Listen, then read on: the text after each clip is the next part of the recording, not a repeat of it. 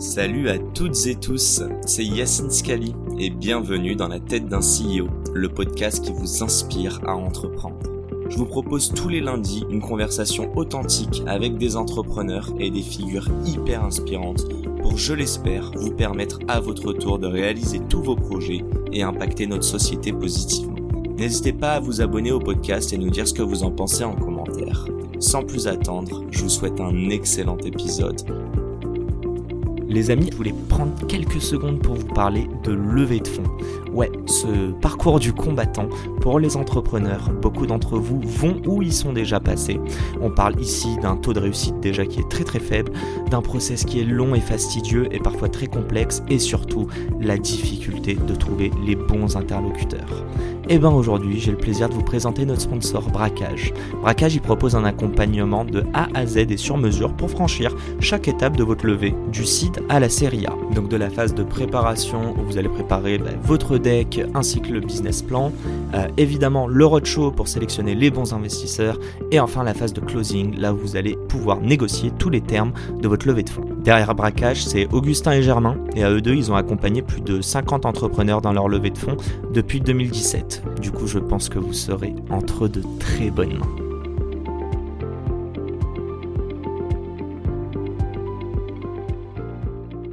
Let's go. Let's go.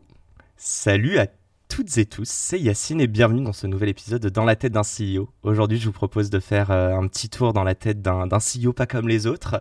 Euh, et vous allez comprendre pourquoi, mais surtout, ça fait longtemps que j'ai envie de l'avoir et tout part d'un message Instagram. Donc, un grand merci de me recevoir chez toi. Avec plaisir, Yacine. Comment ça va, David? En, pleine forme là et on a eu des grosses opportunités hier donc je suis très content. Ouh, tu veux nous teaser un petit peu? Je peux pas trop. Tu me une perche là. non, on, est sur un projet de potentiel de Zénith et sur un projet potentiel d'émission de télé. Donc de Zénith, du live, toujours pour du coaching? C'est, un genre de, spectacle, mais qui a pour but d'inspirer les gens et de les aider à aller au bout de leurs rêves. Ok, j'ai l'impression, je, je, je, palpe un petit peu la vibe One Man Show, et on va peut-être en parler. Pas forcément one man show, mais avec de l'humour, c'est sûr. Ok.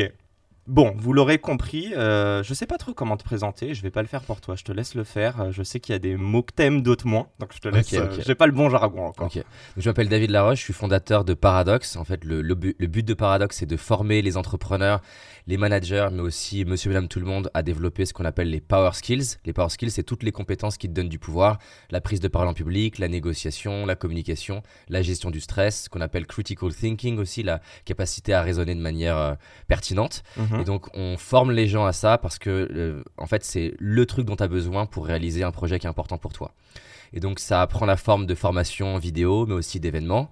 Et euh, on fait ça parce que il y a beaucoup de gens qui réalisent pas à quel point en fait tu peux changer. Moi, je suis le premier exemple de ça. J'étais complexé, mal dans ma peau, timide, et j'étais persuadé qu'être un bon communicant, mhm. ben, c'est quelque chose que tu as ou que t'as pas, tu es né avec, qu'être à l'aise à l'oral, pareil, que gérer ton stress, il y en a qui sont confiants et d'autres non. Et en fait, c'est faux. Ça s'apprend. Et tu peux apprendre le piano, ben, tu peux apprendre à respirer, tu peux apprendre à mieux communiquer. Et donc, ce qu'on essaie de faire, c'est créer des contenus sur les réseaux qui déjà permettent à un max de gens de réaliser, en fait, je peux changer, et ensuite de leur donner les outils et le comment. Et donc voilà, ça m'inspire beaucoup. C'est pour ça que la mission de Paradox, c'est Empower People at Scale, Empower People uh, to live their true ambition. Donc les, donner du pouvoir aux gens pour qu'ils vivent leur vraie ambition. Ça a changé ma vie et euh, comme on en parlait off, euh, j'ai envie de faire ça jusqu'au dernier jour de ma vie. Jusqu'à 90 ans. Ou plus. Ou plus, plus. Ou plus. Bien sûr, plus. Je te le souhaite. Quand j'ai, quand j'ai rencontré euh, Richard Branson, je lui ai dit que je voulais faire une vidéo pour lui, pour l'aider à, pour sa legacy et je lui dis, euh, j'ai envie, pour pas prendre de risques, je lui dis, j'ai envie de faire une vidéo pour que dans 100 ans, les gens euh, euh, bah, se souviennent de toi et de ce que tu as fait. Sous-entendu, tu es décédé. Et donc il a 75, je sais plus, et il me dit je serai, je serai vivant. flippant, très flippant. Bon, Richard Branson, founder de, de Virgin, on, on, le présente plus. Euh, j'aimerais rebondir sur une petite chose juste pour planter les bases. Euh, tout n'a pas été rose. En fait, t'es pas devenu aussi à l'aise à l'oral euh, en prise de, de, comment dire, de, de parole en public. juste une petite question. Avant, c'était peut-être un frein pour toi, carrément une, je sais pas, c'est une névrose ou quoi. Aujourd'hui, est-ce que tu prends du plaisir carrément dedans? C'est une super question. Alors, ce qui est intéressant, c'est que je, suis passé par une phase au début où, vu que j'avais peur quasiment tout le temps socialement, que ce soit pour aborder une fille qui me plaît, parler à mon père euh, et parler d'une conversation un peu, un peu compliquée, ou ce que ma mère voudrait que je dise à mon père parce que mes mhm. parents étaient divorcés, ou lever la main en cours, ou postuler à un job qui m'inspire, j'avais peur tout le temps. Et donc, j'arrivais pas à savoir est-ce que c'est une peur qui est saine et qui est euh, en fait simplement le fait que je suis introverti ou est-ce que c'est juste une peur que j'ai besoin de rééduquer? Donc pendant toute une phase, en fait, je me donnais pas le choix et à partir du moment où c'était un peu mon credo, si j'ai peur, je fais et je vais voir. Avec le temps, je me suis rendu compte et j'ai commencé à faire la différence entre quand je suis pas à l'aise juste parce que c'est pas ma personnalité. Par mhm. exemple, je suis pas à l'aise et j'aime pas les, configurations où il y a beaucoup de monde, un peu soirée réseau, où tu discutes avec plein de personnes. C'est pas un endroit dans lequel je m'épanouis. Je sais le faire, je sais me faire violent, j'ai appris à communiquer, mais vraiment je m'éclate pas. Pourquoi tu t'éclates pas à ce moment-là, par exemple? Déjà, j'aime pas tout ce qui est euh, chit-chat, euh, tu sais les. Euh, Superficiel, tu veux dire un peu? Ouais, et en fait, j'ai pas les idées de parler de, je sais pas, ce qui vient de se passer hier, la grève ou tel truc, et donc j'ai moi, j'aime vraiment la profondeur dans l'échange. J'aime beaucoup identifier ce qui bloque une personne et comment je peux l'aider à réaliser son projet, son, son rêve. Et ça, souvent, ça n'arrive pas quand tu es debout avec un cocktail, en train de parler, il y a des gens qui passent, qui viennent. Ça arrive beaucoup plus, je sais pas, au restaurant. T'es deux, t'es trois. Ma configuration idéale, moi, c'est max 4, tu vois. En fait, moi, ma configuration idéale, c'est soit max 4, soit 1500 euh, personnes, 2000 personnes. Entre les deux, j'aime pas trop. Podcast ou Zénith, quoi. En, en fait, en réalité, non, j'exagère. En fait, c'est soit 4 ou à partir de, je dirais, 30, 40, je commence à plus aimer parce que là, il y a un effet de. C'est pas, la même, c'est pas le même type d'échange. Soit j'aime être beaucoup en écoute, mhm. poser des questions, m'intéresser à l'autre, et donc je suis très dans la réception. Soit finalement, à 30-40, tu es plus en train d'envoyer de l'énergie, de venir raconter une histoire qui va inspirer, captiver, donner une étude scientifique. Et c'est drôle parce que je l'ai vu avec mon entreprise, on est 60 aujourd'hui, et finalement, je suis plus à l'aise à faire des discours auprès des équipes à 60 que quand on était à 20. Ah qui était un peu une zone euh, bâtard pour moi. Ah, c'est drôle ça. Ok. Euh, j'aimerais revenir sur ta personnalité. T'en as un peu parlé. Et donc, juste, pardon, j'ai pas répondu à ta question. Est-ce que je prends du plaisir Oui. Euh, donc, je prends du plaisir en, en, en, très petits groupes et je prends du plaisir dans les grandes salles. J'aime en fait euh, entendre les rires de la salle. Je sais que tu fais euh, du one man show en ce moment, du stand-up. Et je sais pas, l'union que tu as avec la salle, j'adore. Et j'adore vulgariser aussi. Vulgariser des concepts, que ce soit psychologique, de performance, d'entrepreneuriat, scientifique. T'aimes la pédagogie, quoi. J'adore la pédagogie. Et quand tu es en individuel, l'exercice de pédagogie, il est différent parce que un bon pédagogue en individuel, il va te faire parler mhm. et donc il va s'adapter à toi énormément, plus par le questionnement. Là où quand tu es sur scène, tu as besoin de construire le, discours qui va faire qu'il va être percutant. Et donc ça demande un côté plus stratège quand tu es en, one-to-many, quand tu t'adresses sur scène ou même en vidéo. Et moi j'aime beaucoup ça. Super clair on va en reparler. Euh, juste une petite question, euh, pour rentrer un petit peu sur l'aspect personnalité, savoir si tu as fait des tests. Je plante un petit peu les bases et corrige-moi si je me trompe évidemment. Euh, mais donc tu as parlé du divorce de tes parents, je crois que c'est arrivé quand tu avais deux ans. J'imagine qu'il y a eu un certain impact. je crois que, enfin tu le disais, mais tu peut-être pas très bien dans ta peau plus jeune, en tout cas sur ces, ces aspects pardon, de, de sociabilité malgré le fait que tu te faisais des potes. Tu disais quand même ça au, micro de, Pauline. J'aimerais savoir si tu as fait des tests, si oui, quand et surtout à quel moment tu as pris conscience de ça. Conscience de tout à l'heure, tu le disais un petit peu, euh, enfin je crois que j'ai compris ça, c'est j'avais des peurs et maintenant quand j'ai des peurs, je, vais, euh, je me mets à l'action. Ça c'était une phase de ma vie. Aujourd'hui c'est moins le cas. Je, je, fais la distinction entre quelque chose qui me fait peur mais qui me fait peur parce qu'en fond j'en ai envie, j'ai envie de l'expérimenter. Par exemple, j'en sais rien l'idée de faire un zénith me fait peur, mais c'est une peur qui a du sens pour moi. Là où d'autres choses, c'est pas vraiment une peur en soi, mais c'est plus un inconfort et en fait, j'ai pas réellement envie de travailler dessus. Donc il y a peur qui est liée à l'excitation, donc qui est liée à un objectif que tu as envie d'atteindre, même si le processus est dur. Tu as peur de chier peut-être par exemple. Et il y a l'autre où en gros c'est quoi? C'est de la contrainte. En fait, dans tous les cas, la peur c'est la même chose. Dans tous les cas, la peur c'est que tu perçois que tu vas plus perdre que gagner. Mhm. Tu vas plus souffrir que vivre du plaisir. Ça c'est la racine de la peur. Tu peux pas avoir peur si tu es persuadé que tu vas plus gagner. Donc ça, ça vient. Par contre, dans tous les cas, la peur elle te dit tu es en danger.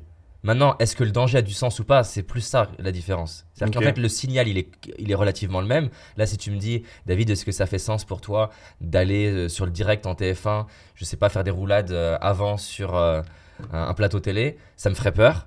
Mais c'est pas une peur qui a suffisamment du sens. Donc en fait, dans tous les cas, c'est le même signal. Par contre, ce qui fait la différence, c'est à quel point ce danger a du sens pour moi. En fait, c'est toujours la même chose, c'est que c'est un trade-off. C'est en anglais, j'adore cette expression. Ouais, t'as un risk-reward. Mhm. Est-ce que le reward, la récompense, elle est, suffisa- elle, est suffisamment, elle est suffisamment meaningful, elle a suffisamment de sens pour moi pour que prendre le risque du danger soit ok? Typiquement, prendre le risque de me rater sur scène dans un zénith pour créer ce que j'ai envie de créer. Et je disais ça à ma famille hier, je disais en fait, dans le pire des cas, on va se foutre de ma gueule, je vais peut-être mettre un an à vraiment le digérer, je vais peut-être avoir des mèmes sur TikTok euh, horribles. Mais en fait, le pire est ok. C'est-à-dire le pire est ok parce que devant, face à moi, devant le miroir, je préfère le moi qui a foiré mais qui a essayé d'aller vers ses rêves Mhm. que le moi qui a été en sécurité mais qui n'a pas, été- qui a pas allé vers ses rêves. Par contre, pour reprendre l'exemple de la roulade avant euh, sur TF1, le moi face au miroir qui a fait une roulade avant euh, sur TF1 ne m'inspire pas. C'est pas Et un le- rêve, quoi. ouais. C'est pas un rêve, ça n'a pas de sens. Et donc, bien sûr, je pourrais trouver du sens. Mais le, le challenge est trop gros pour le- une récompense perçue trop petite. Et donc, Mhm. c'est ça le courage. Le courage, c'est j'y vais malgré la peur. Mais t'y vas que si ça a du sens. Ok. Je pense, je sais pas pourquoi je pensais à Jamel. C'est peut-être le seul qui ferait des roulades au JT de. Mais ça a du sens pour lui. Oui, oui, bien, bien sûr, c'est pour ça. Et puis, et au-delà de ça, je pense qu'il prend du plaisir, du plaisir pardon, dedans. Euh, je, je repose juste un peu ma, ma question sur la personnalité, euh, sans mettre, tu vois, des, des, des mots, euh, des anglicismes pompeux ou autres, mais est-ce que toi, euh, ouais, est-ce que ça t'a, t'as- je sais que tu as fait des tests, euh, qu'est-ce que tu as découvert et ça t'a permis de quoi en fait? Est-ce que c'est de comprendre? Est-ce que c'est de passer à l'action derrière? Euh, Je pense qu'il y en a qui se, tu vois, c'est le risque de te mettre dans des cases et de, d'a- d'a- d'aborder un petit peu ouais, la vie avec une position de victime, parce qu'on parle d'handicap euh, mentaux. Raconte-moi tout ça pour toi. Bon, alors déjà, tu l'as dit, moi, j'aime pas du tout tout ce qui met quelqu'un dans une case. Un être humain, il est bien plus complexe qu'une case. Et c'est pas un test de personnalité qui a 8 profils qui peut mettre euh, 7 milliards de personnes dans 8 cases. En revanche, moi, je les aime bien comme une grille de lecture, soit pour me comprendre, soit pour comprendre l'autre. Et j'aime bien me, plutôt le voir comme le fait que la personne ou moi exprime une des personnalités dans un contexte donné. Parce qu'encore une fois, tu me mets sur scène sur une thématique que j'aime, tu vas me trouver extraverti. En soi, je veux l'être. Et donc, c'est- est-ce que je suis extraverti, est-ce que je suis introverti C'est plus complexe que ça, en fait. Donc, ça dépend des situations. ça dépend des situations, Mhm. ça dépend du sujet, ça dépend avec qui je suis, ça dépend de plein de facteurs. Mais j'aime bien, j'ai bien aimé les tests de personnalité, plus pour. En fait, je pense que ça m'a beaucoup aidé plus dans mon interaction avec les autres, mieux comprendre les autres, mieux communiquer avec les autres. Donc, je sais pas, un des tests qui m'a aidé, c'est l'énéagramme, qui est, qui est un- quelque chose qui date depuis des centaines d'années et qui a été un peu remis au goût du jour progressivement. Donc, tu as neuf personnalités. Moi, je suis le 3 dans l'énéagramme, donc c'est L'énagramme n'aime pas mettre des noms des, à chacun des profils pour éviter justement le, le fait qu'on mette chacun du sens différent derrière le mot, mais pour en mettre un, c'est un peu le, la personne qui, le compétiteur, la personne qui aime gagner, la personne. Donc sa plus grande peur, c'est rater, échouer, spécialement si c'est public.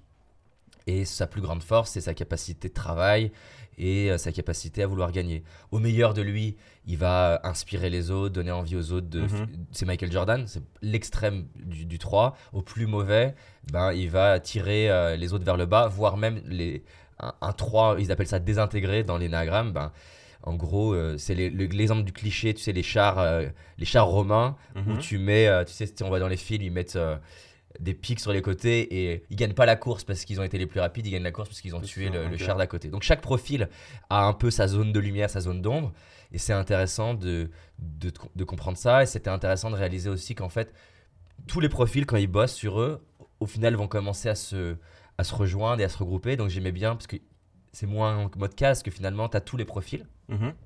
Ça, c'est un que j'ai aimé euh, là, il y a plus de 10 ans. Un autre que j'aime bien, que j'utilise beaucoup plus aujourd'hui en entreprise, c'est le disque. Donc, c'est quatre couleurs. Donc, tu as le rouge, le vert, le jaune et le bleu. Donc, euh, les couleurs, en plus, je trouve qu'elles elles sont assez représentatives. Le jaune, c'est le côté solaire. Toi, tu as clairement du jaune. Euh, ça veut pas dire que tu es jaune, mais en tout Ce cas, matin. hein. non, je pense que c'est sûr.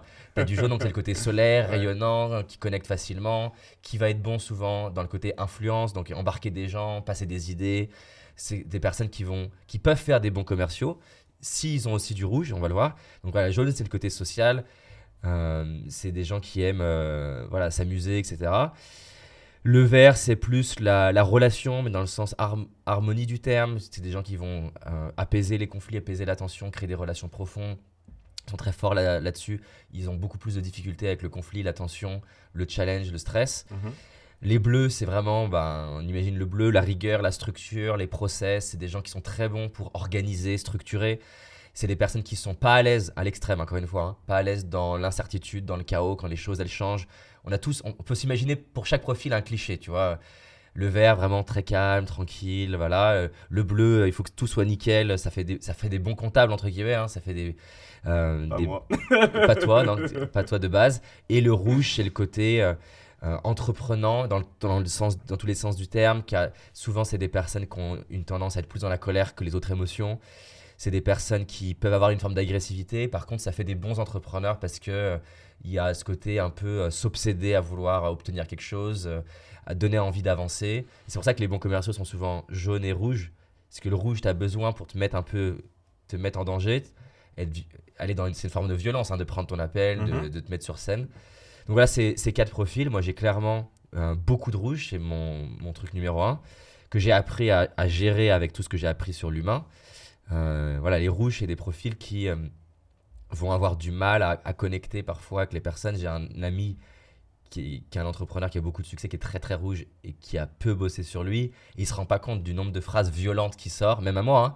Moi, ça m'amuse, mais c'est très euh, cinglant, quoi. C'est très direct, straight to the point. Donc c'est intéressant pour se comprendre, pour comprendre les autres. Parce que typiquement, un rouge qui parle à un vert, même si le rouge n'essaye pas de, de, de- Il va castrer le vert, en fait. Parce qu'il va être typiquement un CEO qui est rouge. Il va, mais pourquoi t'as pas fait ça? Comment ça se fait? On en a parlé. Et en fait, le, le vert a pas forcément les outils, s'il n'a pas encore une fois appris à communiquer, pour pouvoir euh, savoir gérer ce truc-là.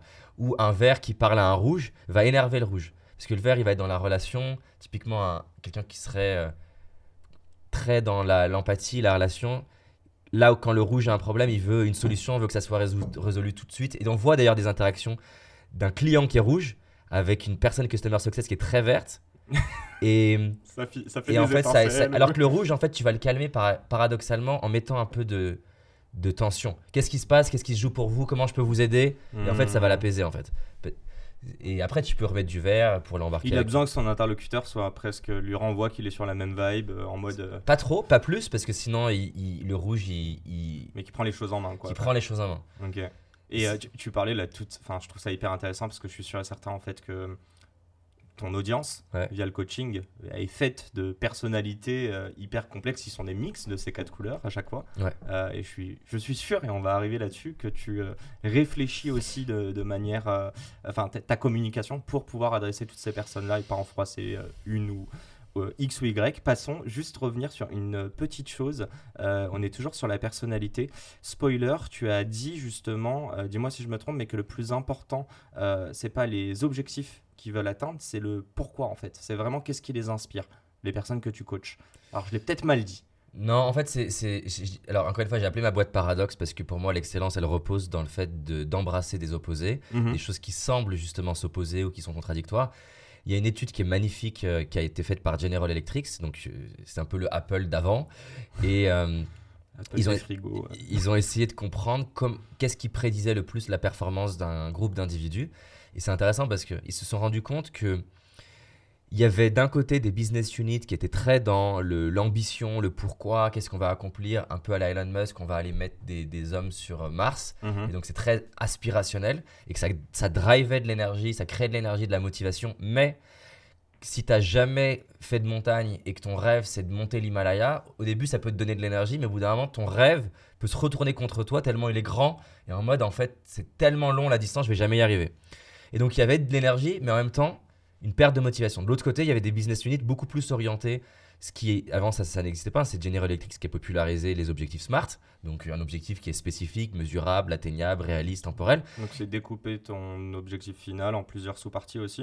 Non, c'est c'est Ah le, f- le fait d'être précis sur. En fait, c'est une chose de dire, par exemple, je veux augmenter mon revenu. Ouais. Ben, un objectif SMART, ça veut dire, ok, tu veux, obje- tu veux augmenter ton revenu de combien? Mesurable. Donc ça veut dire euh, tel chiffre d'affaires. Tu veux. euh, euh, est-ce à quel point il est réaliste? À quel point c'est euh, faisable pour toi? Euh, Temporel, tu veux le faire d'ici quand? Parce que souvent les gens te donnent des objectifs, mais c'est très flou, très vague, on ne sait pas quand. Et c'est un peu cette idée à l'américaine, what get measured get done, ce qui est mesuré euh, avance, progresse. Et en fait, l'idée des objectifs SMART a été complètement déformée avec le temps. Tu retrouves plein plein de blogs et plein de livres et plein de posts LinkedIn qui parlent des objectifs SMART comme étant la clé.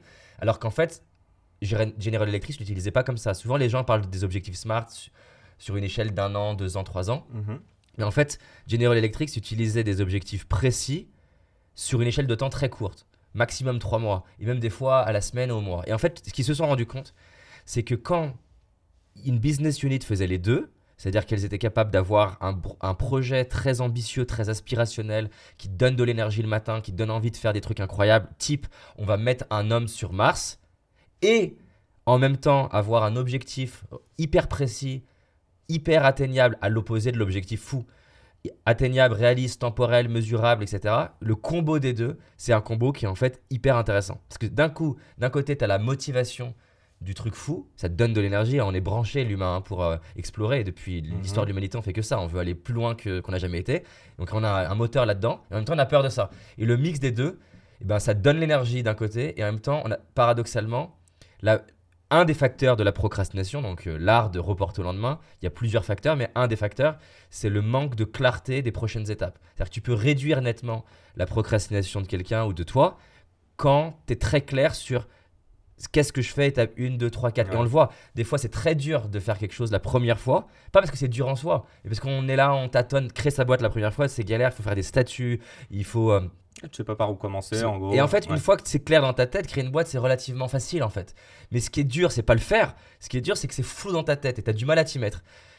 Et donc voilà, le combo des deux, il est hyper puissant. Donc c'est intéressant d'avoir un vrai pourquoi qui te donne de l'énergie le matin. Parce mhm. que sinon, tu vas manquer de fuel, spécialement dans les moments d'adversité. Parce qu'un objectif qui est précis, mais qui n'est pas relié à un truc qui est fort pour toi, mhm. dès que tu vas te prendre euh, de la critique, des erreurs, des échecs, une, une décision que tu prends qui s'avère mauvaise pour ta boîte, et ben là, tu as envie d'abandonner. Et la seule chose qui te donne de l'énergie quand tu es en bas, c'est un, un, pourquoi qui est fort. C'est le why. Et ben justement, ce why, comment tu le trouves? Et en gros, euh, je voudrais.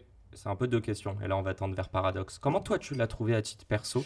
Euh, Et je, sais que je te l'ai posé, si tu veux revenir un petit peu là-dessus, mais euh, peut-être des moments qui ont été un peu plus durs et ça a été quoi le trigger? C'est qu'est-ce qui a changé? À quel moment tu as pris conscience de quelque chose? Et justement, aller un petit peu plus vers paradoxe dans la deuxième partie, ou essayer de comprendre toi, quand tu vas coacher, j'ai l'impression que c'est les premières questions que tu, que tu poses du moins à tes, euh, à tes clients. C'est vraiment essayer de comprendre qu'est-ce qui les motive, c'est quoi le why? Et je prends un exemple très précis. Euh, tu en parlais du coup au, micro de Pauline. Tu disais que quand c'est quelqu'un qui vient, que, je crois que c'est un entrepreneur successful qui a monté plusieurs boîtes, et tu te rends compte que tout ça, il le fait pour prouver quelque chose à son père, je crois. C'est très souvent, les hommes, c'est très souvent que leur père. Non, mais. Ben, un entrepreneur. voilà, il y a, y a euh, enfin, petite parenthèse, mais il y a un Kendrick Lamarck euh, dont moi je suis fan et il a sorti un son qui s'appelle euh, Father Time et il dit I got father issues, that's on me. Et je trouve que ça te shape beaucoup. Bon, spoiler, moi aussi j'en ai, mais je pense qu'on en a tous, passons. J'aimerais comprendre. Ouais, donc déjà, si on revient sur le, le premier truc, c'est toi, en gros, quel a été ton trigger, à quel moment tu as pris conscience de ça, de ce why, et comment toi, tu arrives à déceler le why de tes clients, qui pour moi relève presque d'un job de psy, quoi.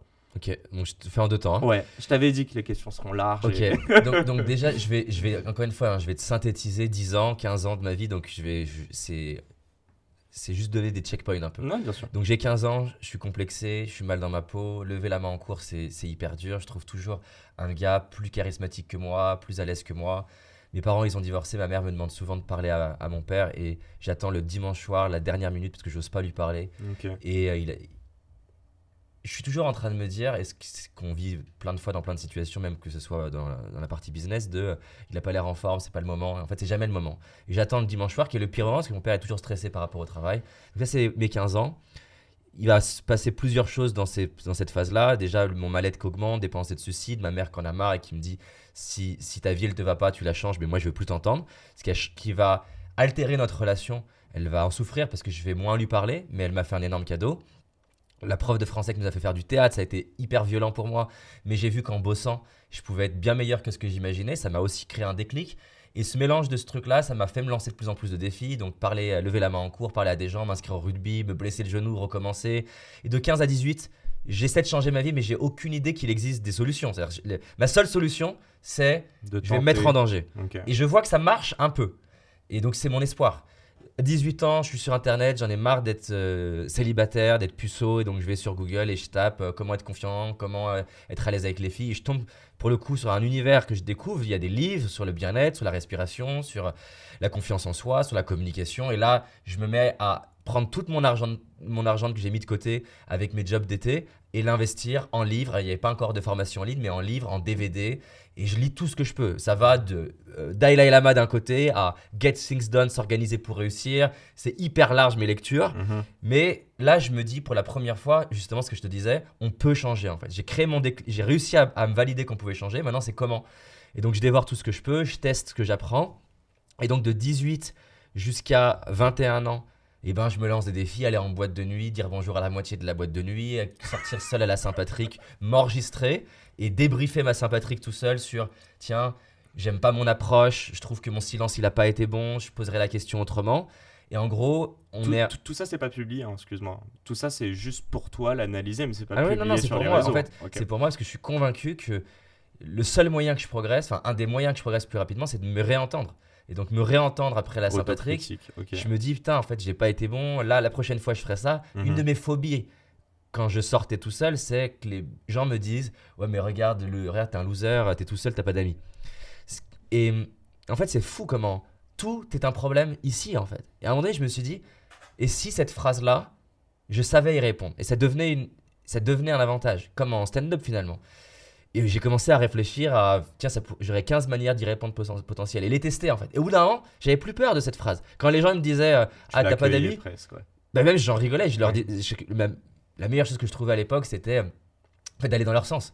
Je leur disais, euh, en fait non, t'as raison, j'ai j'ai pas d'amis, c'était le début de Facebook et d'ailleurs j'ai j'ai que deux amis sur Facebook, j'ai moi et ma mère, ça me serait trop cool que je finisse ma soirée avec trois amis, est-ce que tu peux m'inviter? Ça faisait rire les gens.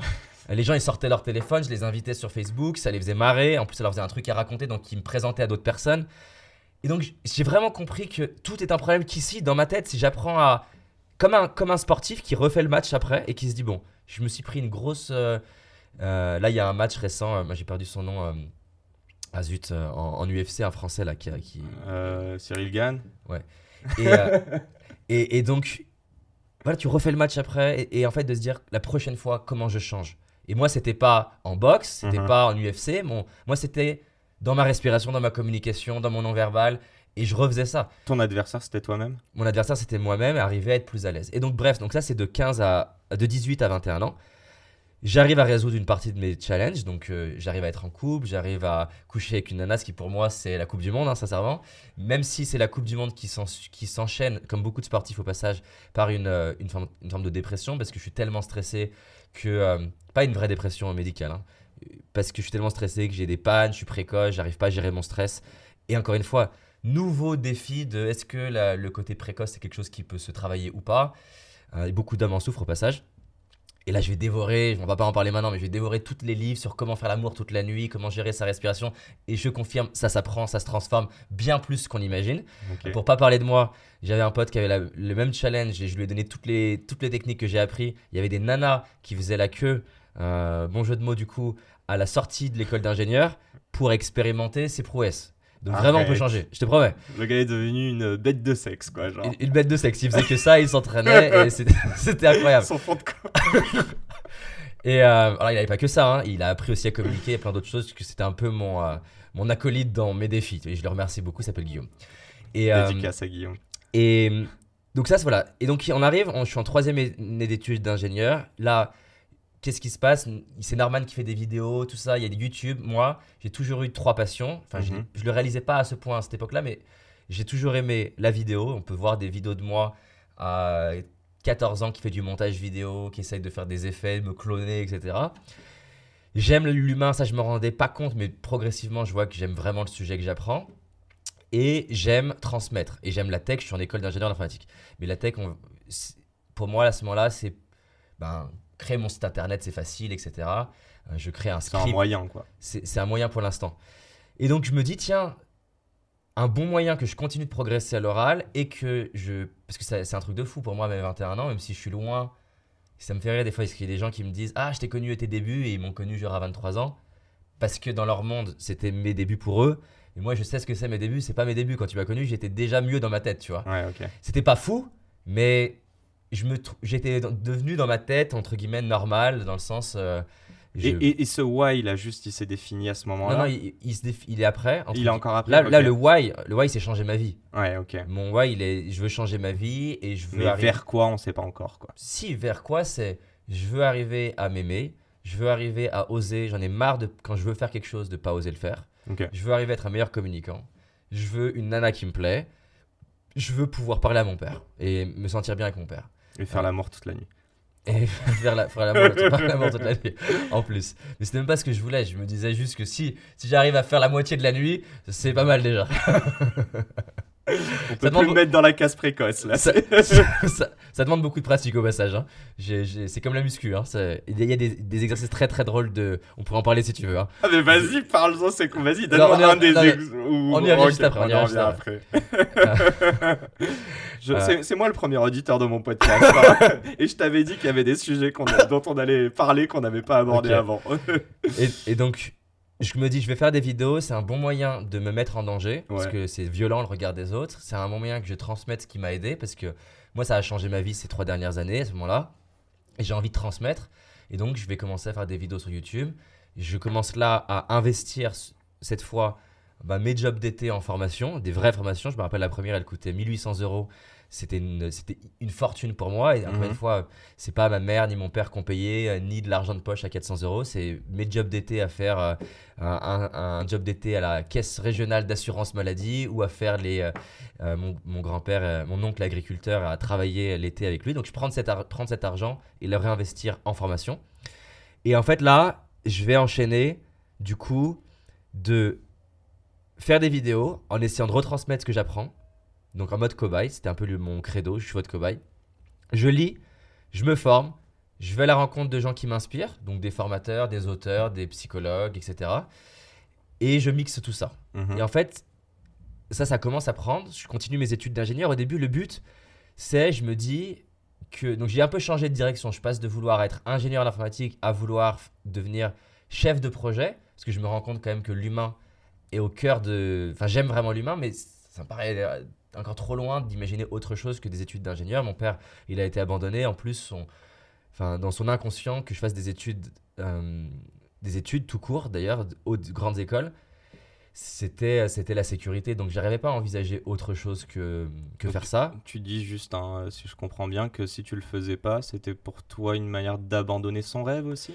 Il y C'est avait encore une fois, question d'abandon c'est- très peu conscient. hein. C'est Mhm. comme les sportifs qui, qui prennent le- qui font du tennis parce que le père voulait faire du tennis. C'est T'as plein de choses qui se mélangent. euh, je suis pas vraiment très clair. euh, je suis bon en informatique, j'aime bien.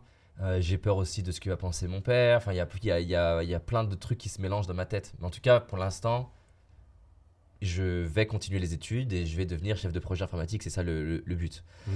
Et je me dis, ben, ça, ça sera un peu un- un- une passion. Le soir, le week-end, je vais faire de la formation et transmettre. Au début, c'est à des jeunes. Et très vite, je, et je me donne le défi de faire des événements, du coup, plus pour, enfin, des formations, des conférences plus pour adultes, sans mettre pas, même pas de, de cible liée à l'âge. Mhm. Ce qui marche mieux, hein, d'ailleurs, intér- c'est intéressant parce que les jeunes qui ont pile mon âge, finalement, ont encore plus de mal à m'écouter que des personnes plus âgées. C'est intéressant. Souvent, les gens, ils pensent que. Ils pensaient pendant quand j'avais 27 ans que toute mon audience était jeune. En fait, mon audience, paradoxalement, j'ai plus de jeunes aujourd'hui.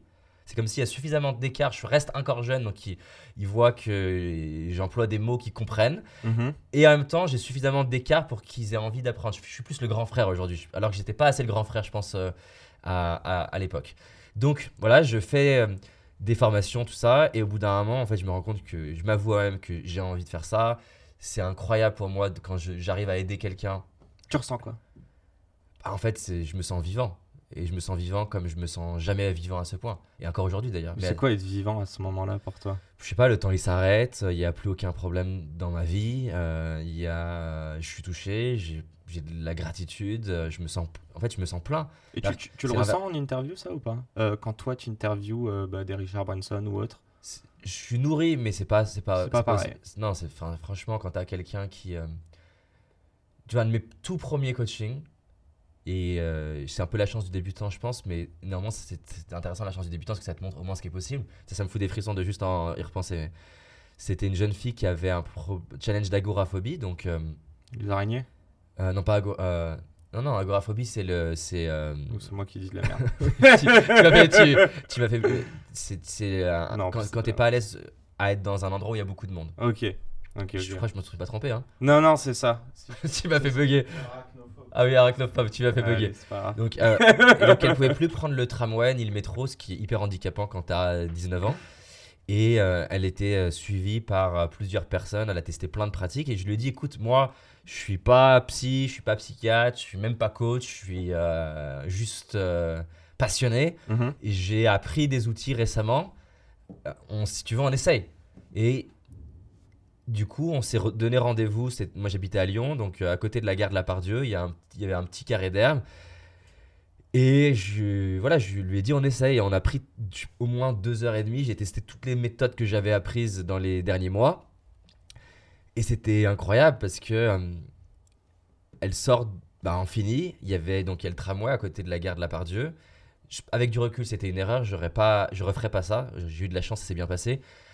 Donc mon erreur, c'est que j'ai lui dit bah tiens testons et donc euh, rentre euh, rentre euh, en tramway.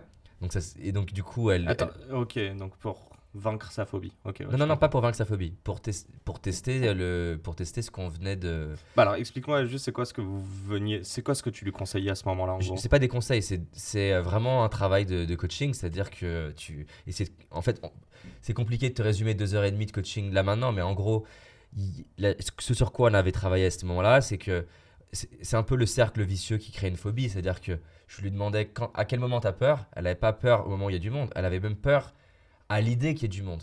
Donc un des exercices qu'on avait fait à l'époque, c'est qui, qui lui avait beaucoup détendu.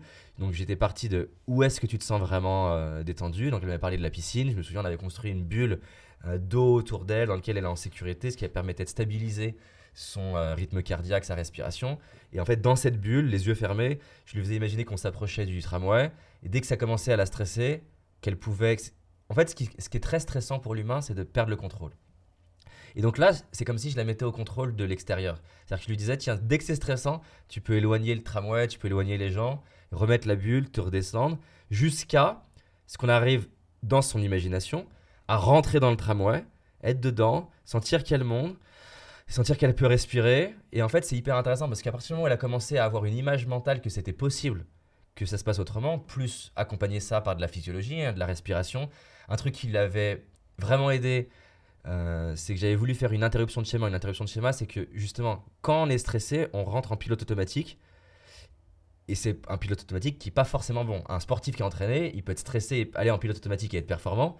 Dans son cas, c'est un pilote automatique qui, lui, bah, la faisait se replier, avoir peur. Et donc, un des trucs qu'on avait fait, c'est que je lui avais fait visualiser. J'avais voulu faire un truc qui était stupide, qui permettait de, de la faire rire et la détendre.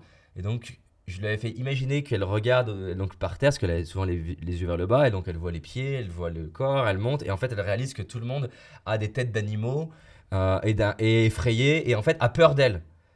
Et donc c'est eux qui essaient de s'écarter. Et donc ça l'avait fait rire, ça l'avait fait détendre, et c'était une image mentale qui l'avait aidé. Et puis on avait répété mentalement la scène de elle va vers le tramway, elle respire, elle imagine qu'elle va avoir euh, ces animaux qui ont peur d'elle.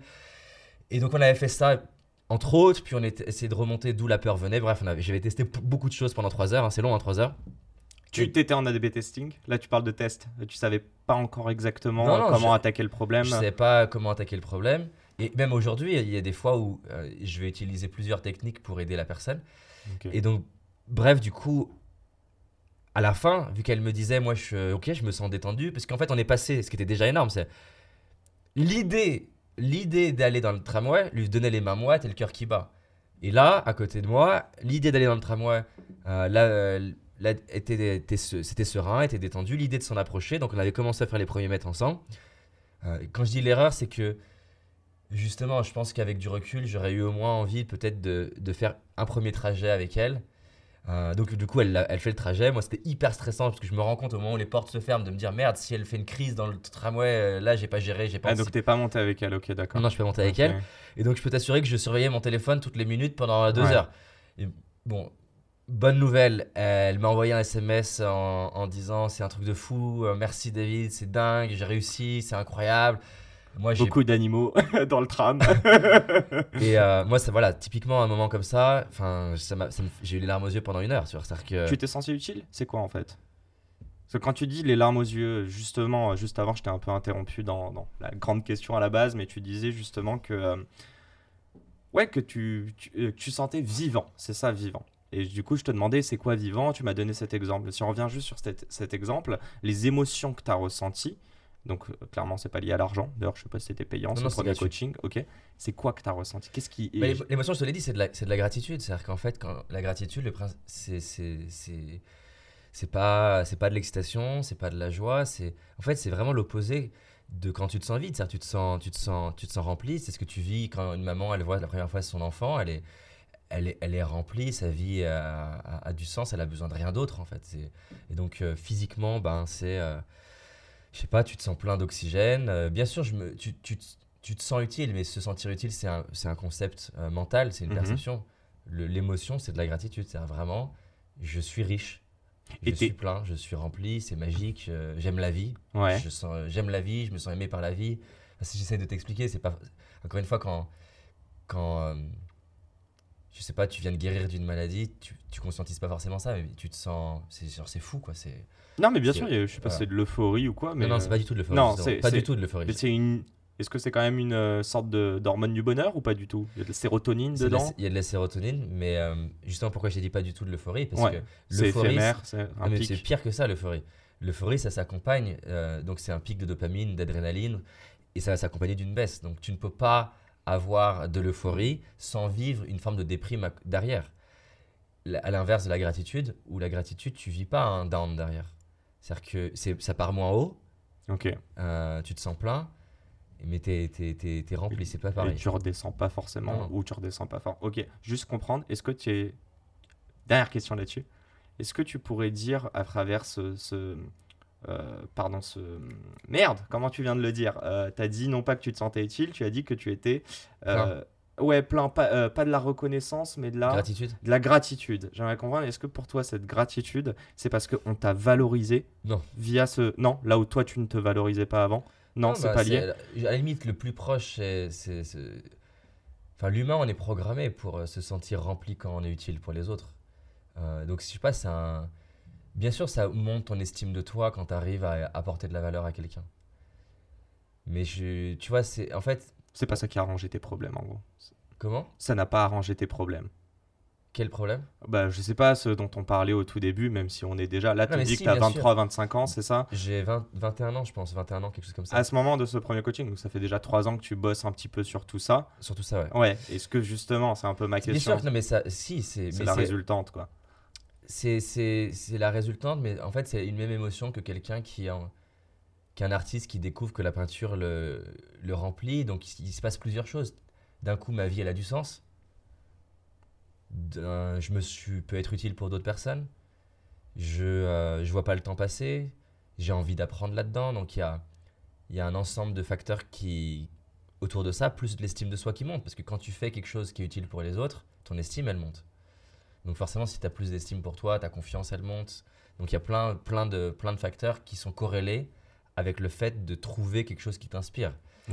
Donc voilà, ça, ce truc-là, il va pour commencer à me guider vers euh, j'ai envie de le faire, donc je vais arrêter des études d'ingénieur pour créer mon entreprise. Je la crée mon entreprise, pas, pas parce que je rêve d'entreprendre d'entreprendre à ce moment-là, mais parce que c'est le seul moyen pour que je puisse faire ça. Parce que je vais voir des organismes de formation et ils n'ont pas envie de miser sur euh, un, un gars de 21 ans qui en fait 12. Et donc, ça va prendre une ampleur qui va être incroyable. Je vais faire de plus en plus de vidéos, des millions de vues, des événements qui se remplissent, des milliers de personnes. Et c'est ça qui va nous amener à, à Paradox, parce qu'en gros, en 2010, j'ai marqué tous mes rêves sur un papier. Et on se retrouve en 2017, deux ans plus tard, 90% de mes rêves, que ce soit de notoriété, financier, de rencontres, le one-man show, tout ça s'est réalisé. Et je vais passer en 2017 par un peu une phase de, euh, mou euh, où d'un coup ça a moins de sens de faire plus de vues, faire plus de chiffre d'affaires, faire plus de trucs. Et je me dis, ok, c'est quoi le prochain chapitre? Et c'est comme ça que Paradox va naître, de me dire en fait, ce que je veux garder du précédent, Mhm. c'est l'humain, la psychologie, ça je sais que je veux le garder. Par contre, la forme, je ne suis pas attaché à la garder. Et donc Paradox, c'est euh, l'idée de d'avoir un impact cette fois, pas simplement en francophonie, mais international. C'est l'idée de mélanger trois vraiment passions qui sont la psychologie, la performance, la pédagogie, l'art de transmettre et la vidéo, je la mets dedans, et euh, la technologie. Et de me dire, je j'ai pas envie de limiter mon impact à ma marque personnelle. J'ai envie qu'on recrute des chercheurs, j'ai envie qu'on recrute des ingénieurs pédagogiques, j'ai envie qu'on recrute des développeurs, ingénieurs IA, j'ai envie qu'on recrute un directeur produit. Je veux qu'on améliore tout ce qu'on fait, le design, le montage vidéo. Je veux qu'on produise beaucoup plus. Je veux qu'on aille chercher euh, des Gad Elmaleh, des Richard Branson. J'ai envie qu'on recrute des talents. J'ai envie que les gens connaissent pas David Laroche, mais j'ai envie d'être le Apple de, euh, de, l'industrie de, la psychologie et de la performance. Et euh, de ça, va, il va y avoir beaucoup d'introspection et aussi grâce à l'équipe de qui on est, qu'est-ce qu'on veut faire. Et c'est comme ça qu'on va faire naître Empower People at Scale. Et en fait, de dire voilà, c'est ça qu'on veut faire. Et c'est la fin de cet épisode. Si cet épisode vous a plu, n'hésitez pas à nous soutenir en nous mettant 5 étoiles sur les plateformes, en vous abonnant évidemment et en nous laissant des commentaires. Hâte de vous retrouver la semaine prochaine. Ciao